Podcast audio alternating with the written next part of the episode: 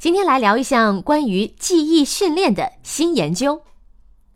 对于很多人来说，有的时候连钥匙放哪儿了都记不大清楚，但是也有极少数超强记忆者，他们可以一次记住大量单词和几千位数字。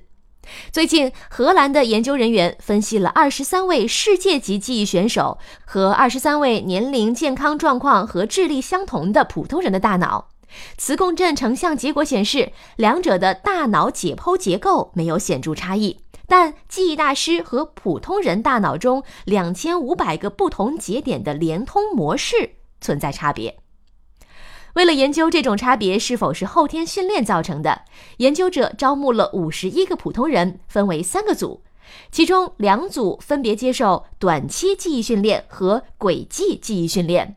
结果显示，使用轨迹记忆进行训练的人，记忆能力显著提升，能平均多记住三十五个词；而使用短期记忆训练的人，仅能多记住十一个词，对照组则多记七个词。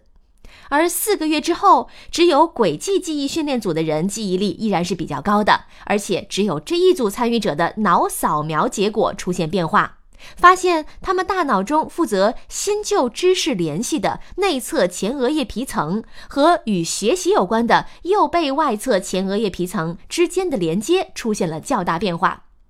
看来训练可以影响大脑连接，想要拥有超强记忆还是可以练的。